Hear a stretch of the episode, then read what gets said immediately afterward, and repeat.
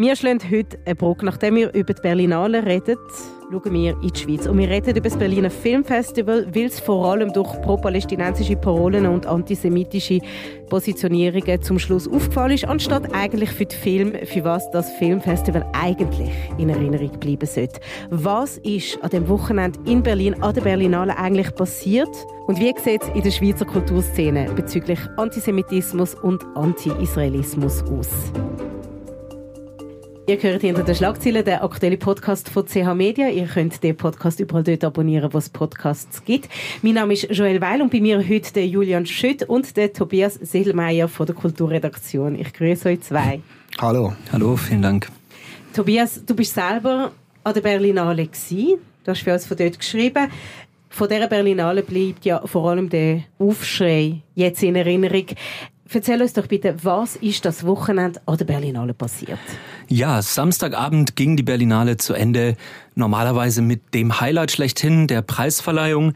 Und ähm, das ist genau diese Preisverleihung, die gerade noch äh, zu reden gibt, aufgrund verschiedener Vorfälle, die dort passiert sind. Wir haben zum einen den Auftritt von äh, Ben Russell, das ist der Regisseur von Direct Action, einem Dokumentarfilm über ein französisches Kollektiv, das sich gegen einen äh, Großflughafenbau wehrt. Der ist auf die Bühne gekommen mit Palästinensertuch und hat Genozidvorwürfe gegen Israel losgelassen.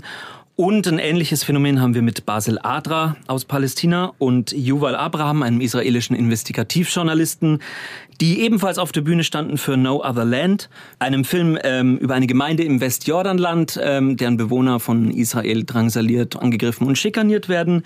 Und ähm, die beiden haben auf der Bühne gefordert, Deutschland solle keine Waffen mehr an Israel liefern und äh, das Ende der Apartheid beschworen.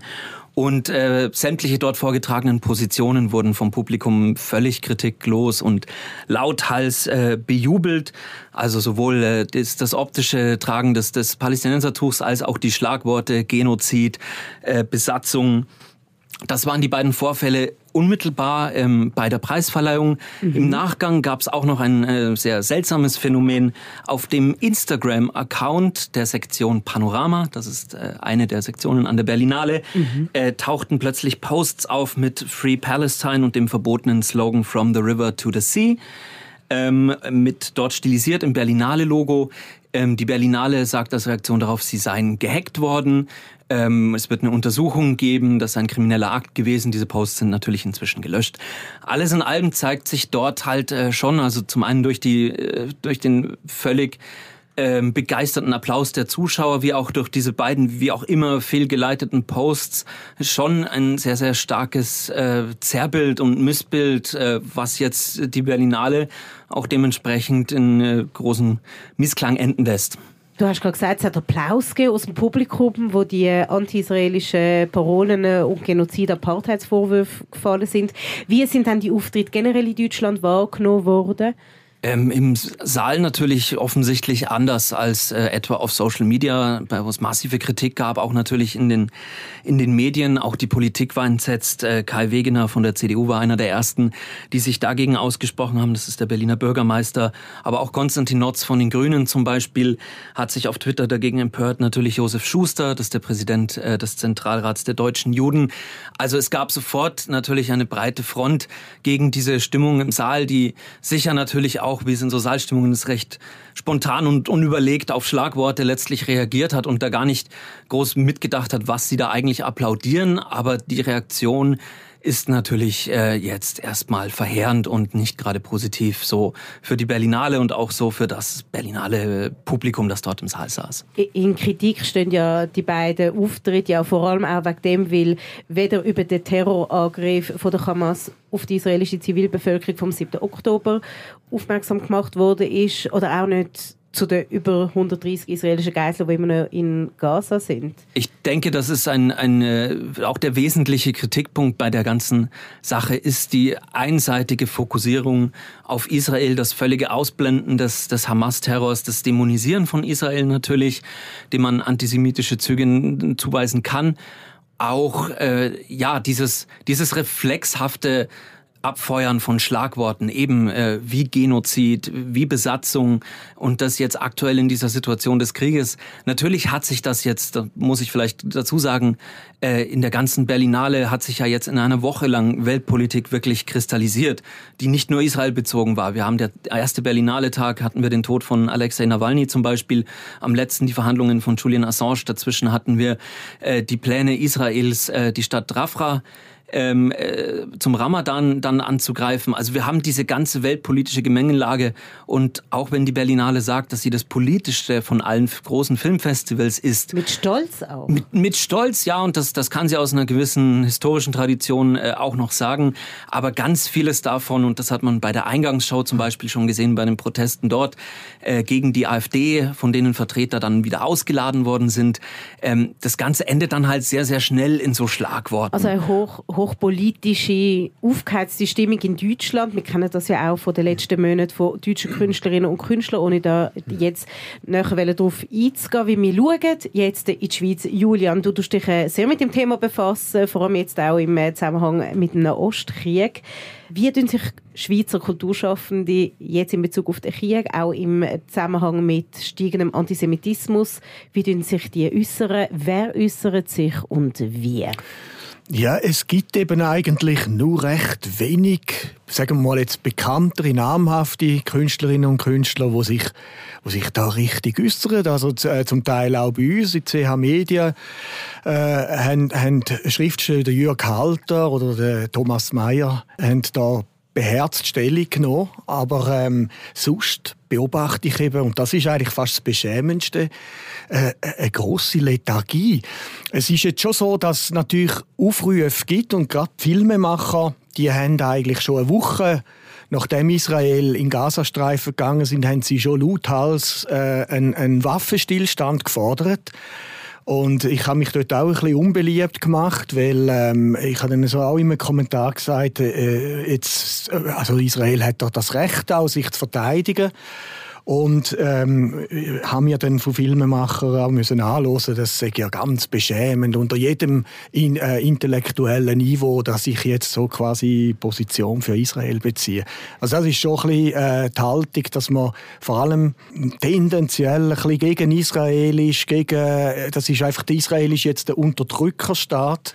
Und äh, man nimmt äh, Solidarität mit den Palästinensern, aber lautstark oder, oder so beherzt an Podiumsdiskussionen wird sich dann gleich auch niemand so outen oder, oder die wenigsten outen. Oder?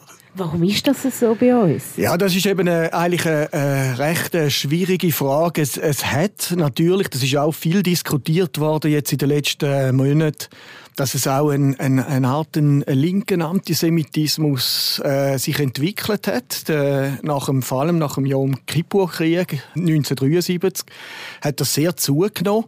Und da hat es dann auch innerhalb von der, von der Kulturszenen immer mehr Leute gegeben, die sich dann dort sehr dezidiert gegen Israel gestellt haben. Also es ist dort auch so der Auf, also quasi die Position aufgekommen, ja, auch in Israel gibt es faschistische Tendenzen und auch die müssen wir jetzt kritisieren. Und man hat dann fast so bei vielen Leuten auch damals schon so eine Frohlocke, dass jetzt selbst auch Israel kann äh, ein faschistischer Staat sein. Also das ist damals so ein bisschen aufgekommen und das Denken ist zum Teil jetzt auch wieder in den Demos und so überall zu hören. Aber nochmal, lautstark oder offen äh, wenn das natürlich, sagen wir mal, die namhafteren Kulturleute oder Intellektuellen nicht äußern, da, das, das wird dann so verborgen. Oder? Ich, ich habe auch an Palästinenser-Demos, also es ist mir nicht bekannt, dass da also an diesen einschlägigen Demonstrationen, die wirklich einseitig anti-israelisch sind, äh, ist mir jetzt nicht bekannt, dass dort ganz dezidiert auch äh, Kulturschaffende auftreten. Wir reden nachher noch mal ein bisschen genau über Antisemitismus und Anti-Israelismus in der Kulturszene. Warum findest du es aber wichtig, dass sich Schweizer Kulturschaffende zum Thema äußern sollten, egal auf welcher Seite sie stehen? Ja, weil einfach der Krieg uns erstens sehr unmittelbar betrifft, also auch der Ukraine-Krieg natürlich schon, aber dort habe ich so den Eindruck gehabt, haben sich mehr Kulturleute äh, geäussert und Intellektuelle als jetzt. Bei uns leben sehr viele äh, Jüdinnen und Juden, also wo da sehr betroffen sind, äh, wo, wo auch immer wieder gesagt haben, fast jeder hat ja irgendein Opfer zu beklagen oder kennt jemanden, Geisel, also ist da verwandtschaftlich oder freundschaftlich verbunden und irgendwie finde ich das nur schon ein Zeichen von Solidarität mit diesen Leuten, dass wir uns da, dass wir denen ihre Position immer einbedenken, oder? Und äh, dass man dann eben natürlich auch äh, das palästinensische Leid wo jetzt passiert und, und so, das, selbstverständlich darf man das wahrnehmen, aber ich, ich bemerke einfach auch so eine Einseitigkeit, oder, wo so, sowohl in der Wissenschaft, in den Unis äh, zum Teil auch in krassen Worten zum Ausdruck kommt und so unterschwellig eben auch ein bisschen in der Kulturszene, dass man tendenziell eher anti-israelisch eingestellt ist jetzt. Stellst du dann einen höheren Anspruch an die Kulturszene, weil man als Kulturschaffende einen anderen Zugang könnte finden zu, zu so und auch emotional komplexe Themen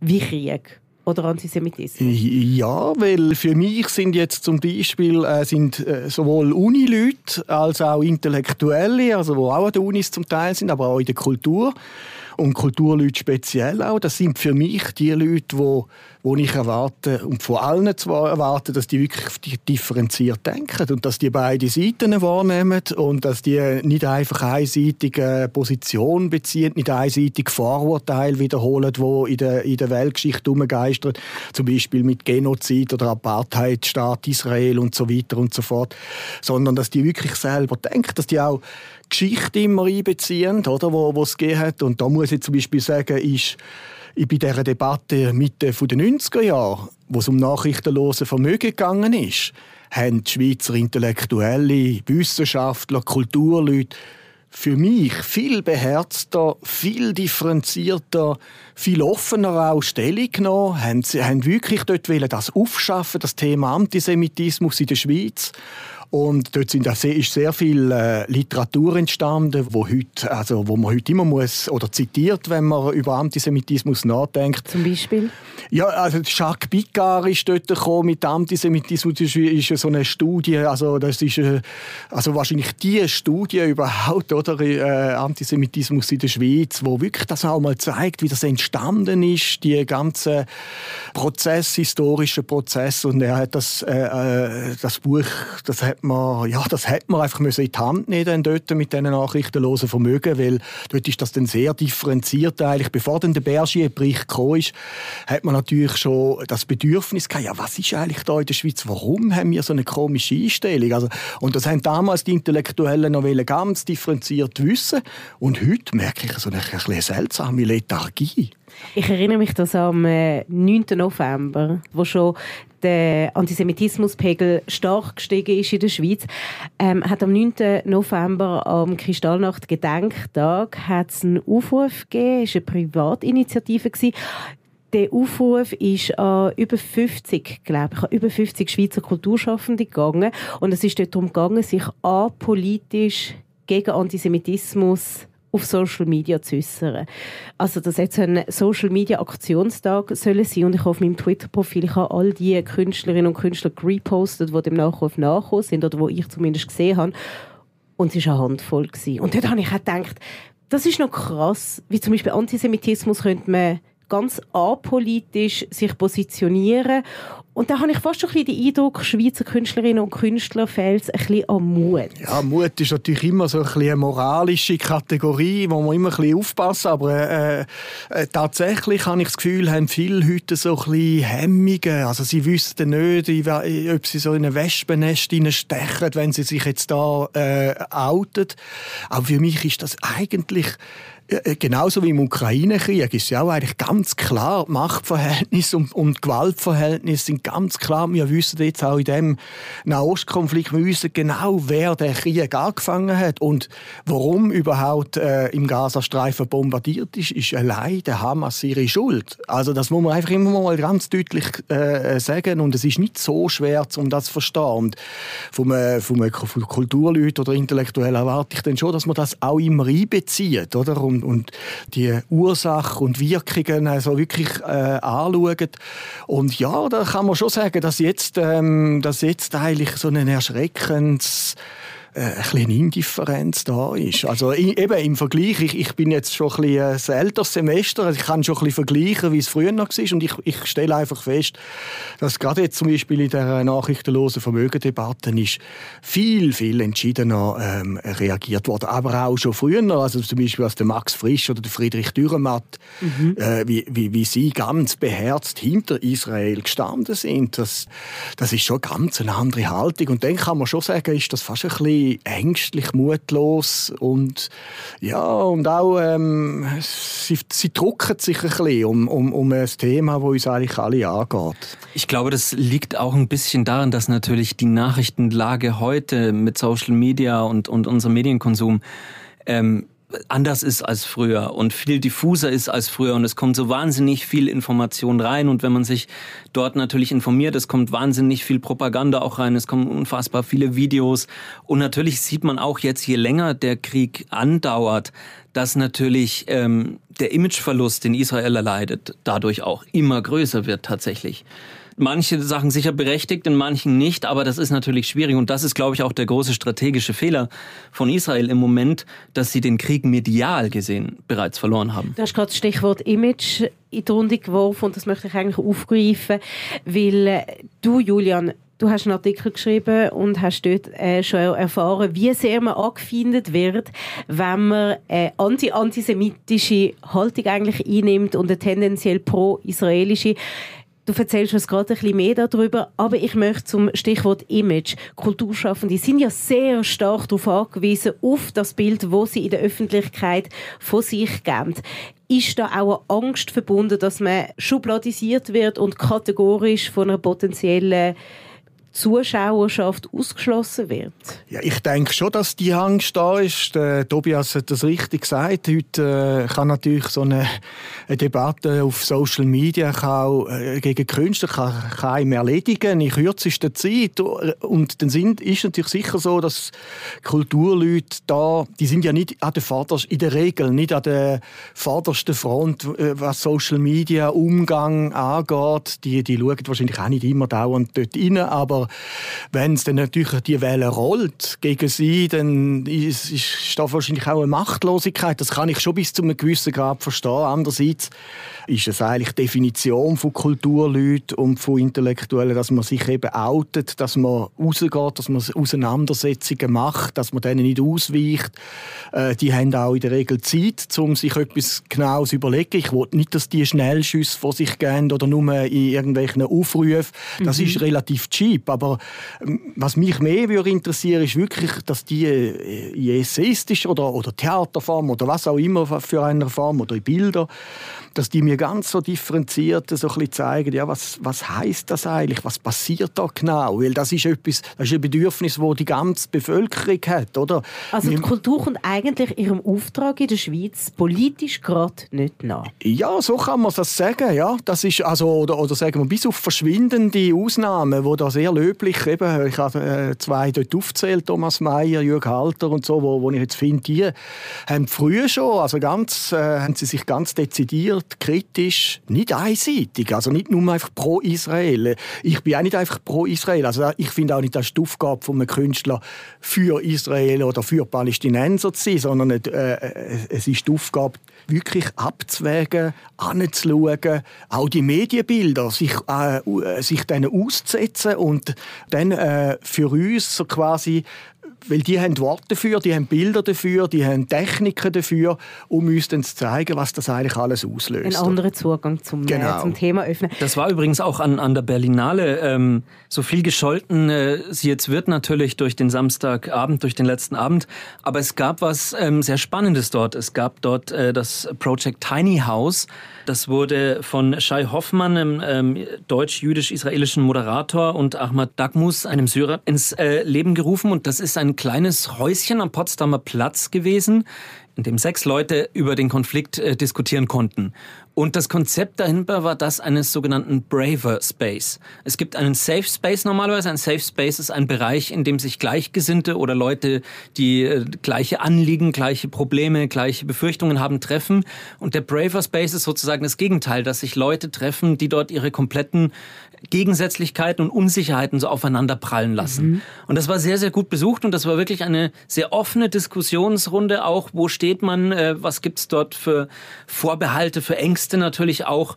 Und ähm, ich glaube, das hat, das war natürlich vom Konzept her tiny, das heißt, das hat weder das mediale Echo noch natürlich die Publikumsresonanz, es waren sehr viele Leute da, aber natürlich ist der Raum dort begrenzt gewesen, erfahren. Ähm, aber das ist ein sehr schönes Gegenbeispiel, also eine Dialogstätte, das auch ja die Kultur eigentlich fördern und anbieten müsste, so einen permanenten Dialog über Sachen zu führen und sich nicht irgendwie einseitig gleich auf eine Seite zu schlagen. Ich habe jetzt den Eindruck, in Deutschland nehmen Kulturleute auch und Intellektuelle sehr beherzt Stellung, äh, nicht immer nicht immer so äh, vielleicht äh, so im, im Sinn äh, so differenziert, aber, aber doch, äh, da gibt es eigentlich sehr gute Voten. Oder? Und äh, ich finde, es ist wirklich ein, ein Schweizer Problem, das wir da haben, oder? dass das in der Schweiz nicht passiert.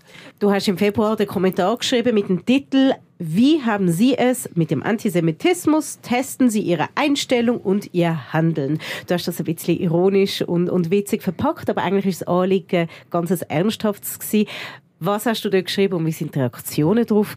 Ja, es ist eigentlich darum gegangen, wie, wie kann man sich verhalten, weil ich komme das auch immer zu hören, darf man noch an so eine Demo oder wird man da vereinnahmt, wenn man dort hingeht? Und äh, tatsächlich muss man halt ein bisschen heute aufpassen, dass man, wenn man so eine Probe palästinensische Demo reingeraten, wo dann all die äh, Genozid und Intifada bis zum Sieg und alles Mögliche geschrauen wird, wird man irgendwo Teil davon und man wird dann natürlich ein bisschen vereinnahmt, oder? Also das heißt, man muss sich halt vorab ein bisschen äh, informieren. Man kann ja auch mal andere Demo gehen, äh, wo, wo so ein bisschen, oder, oder eine sogar organisieren, wo ein bisschen differenzierter ist und so. Und ähm, ja, wenn man, wenn man natürlich auch sich äußert, habe ich auch gemerkt, habe ich zum Beispiel so zu hören bekommen, ja, weil ich noch so eine Frischbiografie schreibe, ja, du als Frischbiograf, das ist doch eine Schande, wie du, wie du dich da, ähm, dass du dich jetzt da so auf, auf die israelische Seite schlägst. Also so quasi, man kann sich nur in ein Bett legen. Genau, genau. Und da habe ich äh, zuerst gedacht, äh, also ist, äh, schauen wir doch mal an, was der Frisch wirklich denkt und auch der Dürrematt, oder? Und dann habe ich einfach festgestellt, dass die sehr beherzt, schon äh, beim Frisch ganz äh, früh nach dem Krieg angefangen hat, sich äh, mit dem werdenden jüdischen Staat auseinanderzusetzen. Früh 19, in den 60, frühen 60er Jahren schon nach Israel gegangen sind, dann auch einen ganz wichtigen Preis bekommen hat schon vom Staat Israel. Er war der erste Autor der in Jerusalem mit deutscher Sprache eine Rede halten. Vorher hat man das nicht dürfen. Das ist die Sprache der Täter, der Mörder gewesen. Da hat man nicht dürfen. Er hat das als erster Autor Autor dürfen, hat auch nachher immer wieder beherzt für Israel Stellung genommen. Also von wegen, äh, dass man jetzt, äh, wenn man den Max Frisch will zitieren, dann ist das eben auch einer, der sehr differenziert über Israel denkt. Er hat auch kritisch über Israel natürlich später. Und auch der Friedrich Dürrematt. Der Friedrich Dürrematt hat auch nach beim Yom Kippur-Krieg, wo eben dann viel Linke und wo auch der linke Antisemitismus ein bisschen entstanden ist, äh, hat er eigentlich ganz dezidiert, ich stehe hinter Israel. Punkt. Also einfach ohne Wenn und Aber. Und hat das dann differenziert, hat auch, hat auch deutlich gesagt, wenn Israel weise ist, dann versucht versuchen es natürlich auch an einer Zwei-Staaten-Lösung äh, äh, zu schaffen und mitzuhelfen, aber das braucht natürlich auch die Gegenseite, wo das wirklich dann will. Und ja, das zeigt, dass die beiden äh, äh, und dass die Schweizer Intellektuelle nicht grundsätzlich immer so äh, äh, feige oder, oder mutlos, wie du gesagt hast vorher, mhm. sind, sondern dass da sehr beherzt eigentlich auch Stellung genommen worden sind in früheren Kriegssituationen, die sehr eigentlich dann doch vergleichbar sind mit der jetzigen auch. Was sind eure Forderungen an die Schweizer Kulturszene? Dass sie sich äußern, dass sie sich melden, dass sie sich, äh, dass sie gescheite in welcher Form auch immer äh, man tätig ist, in Film oder Bilder oder, oder Text und so weiter, dass man, dass, dass ich einfach, dass man mehr hört, dass sie uns mehr Erklärungsmuster geben, dass sie mehr äh, Auseinandersetzungen äh, machen zu dem, zu dem Thema. Das würde ich mir wünschen. Ja, ich, ich glaube, es stimmt schon, was, was Julian gesagt hat, dass in der Schweiz da oft noch eine gewisse Zurückhaltung herrscht, die du vielleicht Deutschland aus historischen Gründen so nicht hast. Ich denke, es wäre wichtig, ähm, dass das tatsächlich im, im, im Kulturbereich auch weiter gedacht und ähm, weiter behandelt wird in, in irgendeiner Form. Ich danke vielmals, sind ihr da gewesen. Gern geschehen. Danke dir. Das war mit «Hinter den Schlagzeilen», der aktuelle Podcast von CH Media. Mehr Podcasts von uns oder mehr Folgen von dem Podcast findet ihr unter chmedia.ch podcasts. Ich freue mich, dass ihr dabei gewesen und würde mich freuen, wenn ihr nächstes Mal wieder einschaltet. Bis dahin wünsche ich euch einen schönen